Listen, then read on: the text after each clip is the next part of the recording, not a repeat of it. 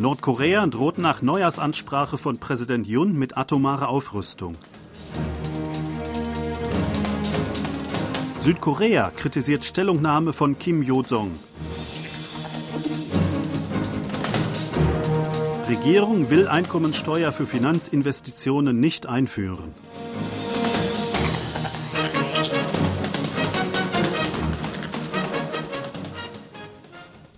Auf die Neujahrsansprache von Präsident Yoon Song-yeol hat Nordkorea mit feindseligen Äußerungen reagiert. Kim Yo-jong, die jüngere Schwester des nordkoreanischen Machthabers Kim Jong-un, veröffentlichte am Dienstag eine Neujahrsbotschaft an den südkoreanischen Präsidenten. Nordkorea fühle sich verpflichtet und darin bestätigt, sich für eine überwältigende atomare Bewaffnung verstärkt einzusetzen, sagte sie. Es sei Yun Song-yeol zu verdanken, dass sich Südkoreaner stets um die Sicherheit des Landes Sorgen machen müssen. Südkorea habe eifrig atomar bewaffnete amerikanische U-Boote sowie Bomber nach Korea gebracht, um Nordkorea zu verängstigen. Dies habe Nordkorea dazu motiviert, mit Fug und Recht seine Waffenfähigkeit auf ein höheres Niveau zu entwickeln, hieß es.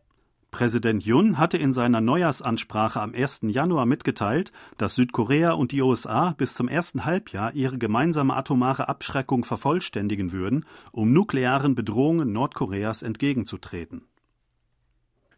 Das südkoreanische Verteidigungsministerium hat die jüngst veröffentlichte Erklärung von Kim Yo-jong, der einflussreichen Schwester von Nordkoreas Machthaber Kim Jong-un, kritisiert. Das Verteidigungsministerium bezeichnete in einer Stellungnahme am Mittwoch die Behauptungen von Kim Yo-jong als weit hergeholt und sophistisch. Diese seien mit der Behauptung eines Kriminellen zu vergleichen, dass er ein Verbrechen wegen unschuldiger Bürger oder der Polizei begangen habe. Hinsichtlich der eskalierenden Spannungen zwischen beiden Koreas hieß es, das Militär werde auf der Grundlage einer festen Einsatzbereitschaft jede Provokation Nordkoreas sofort, hart und bis zum Schluss bestrafen. Die südkoreanische Marine hält heute in allen Meeren des Landes ihre ersten Schießübungen mit der Schiffsartillerie und Seemanöver im neuen Jahr ab. Die Seestreitkräfte wollen nach eigenen Angaben am Mittwoch mit den Übungen die Entschlossenheit dafür stärken, in der ernsten Sicherheitslage, einschließlich Nordkoreas Drohungen mit Provokationen, feindliche Provokationen hart zu bestrafen und den Feind zu besiegen. Ziel sei es, dass jede Flotte durch hochintensive Übungen, die dem Einsatzumfeld in jedem Meer und wichtigen Aufträgen entsprechen, ihre Gefechtsbereitschaft aufbaue, hieß es. Hinter den groß angelegten Übungen der Marine wird die Absicht vermutet, inmitten der eskalierenden militärischen Spannungen zwischen Süd- und Nordkorea ihren starken Willen fürs Zurückschlagen zu demonstrieren. Nordkoreas Machthaber Kim Jong-un hatte bei einem Treffen der Arbeiterpartei Ende Dezember gefordert, die Kriegsvorbereitungen weiter voranzutreiben, um das ganze Gebiet Südkoreas zu befrieden. Die Regierung will die geplante Einführung der Einkommensteuer für Finanzinvestitionen nicht mehr vorantreiben.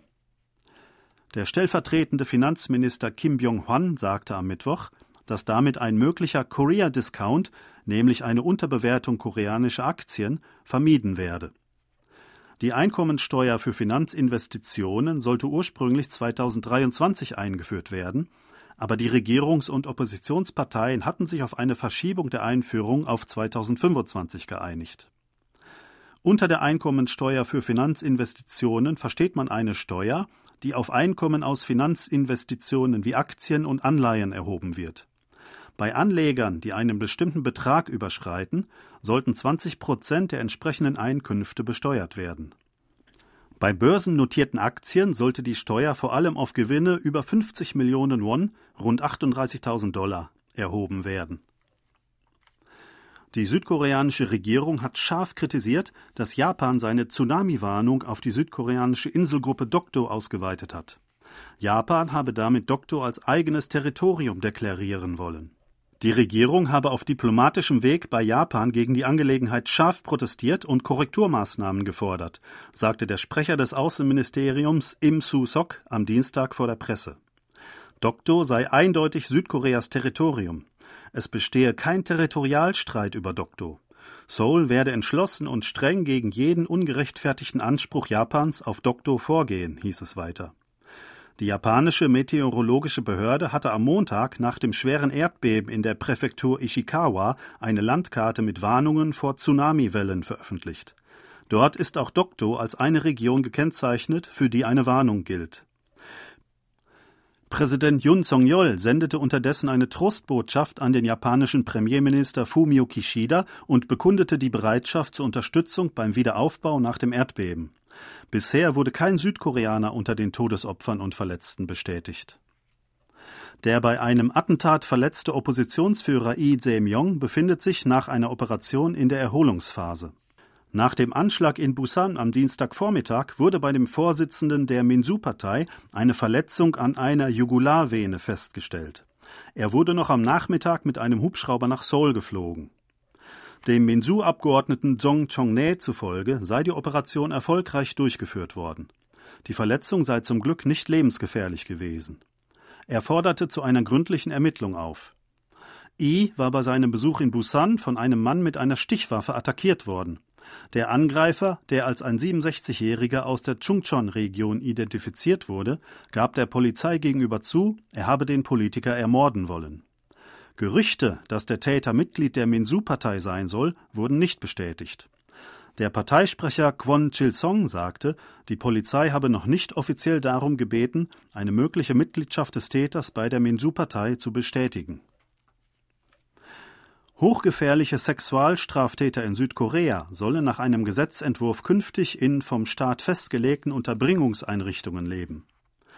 Wie das Justizministerium mitteilte, wurde am Dienstag in der Kabinettssitzung eine Gesetzesvorlage zur Festlegung des Wohnsitzes von hochriskanten Sexualstraftätern beschlossen.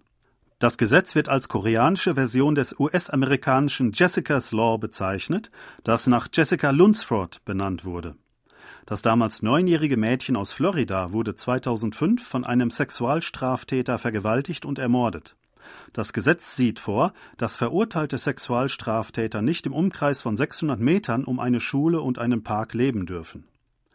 Nach dem koreanischen Gesetzentwurf können Gerichte Befehl zur Bestimmung des Wohnsitzes erteilen, damit hochgefährliche Sexualstraftäter in staatlich sowie öffentlich betriebenen Unterkunftseinrichtungen untergebracht werden. Bei hochgefährlichen Sexualstraftätern handelt es sich um Menschen, die Verbrechen an Kindern unter 13 Jahren oder mindestens dreimal Sexualverbrechen verübt haben und zu wenigstens zehn Jahren Haft verurteilt wurden. Laut dem Justizministerium gibt es mit Stand Ende 2022 325 Menschen, die als hochriskante Sexualstraftäter kategorisiert werden können. Bis 2025 würden 187 weitere derartige Personen aus dem Gefängnis entlassen. Die Vorlage wird bald der Nationalversammlung zur Billigung vorgelegt. Das Jahr 2023 ist das wärmste Jahr auf der koreanischen Halbinsel gewesen. Laut Daten der Meteorologischen Behörde Südkoreas am Mittwoch lag die Durchschnittstemperatur im ganzen Land im vergangenen Jahr bei 13,7 Grad. Das stellt die höchste Jahresdurchschnittstemperatur seit 1973 dar, dem Basisjahr für Wetteraufzeichnungen. Damit wurde die 2016 verzeichnete bislang höchste Durchschnittstemperatur von 13,4 Grad um 0,3 Grad übertroffen. Kim Min-jae vom FC Bayern München ist in Südkorea zum besten Fußballspieler des Jahres 2023 gewählt worden. Der koreanische Fußballverband teilte am Dienstag mit, dass Kim in der Abstimmung 137 Punkte erhalten habe und zum männlichen Spieler des Jahres 2023 gekürt worden sei.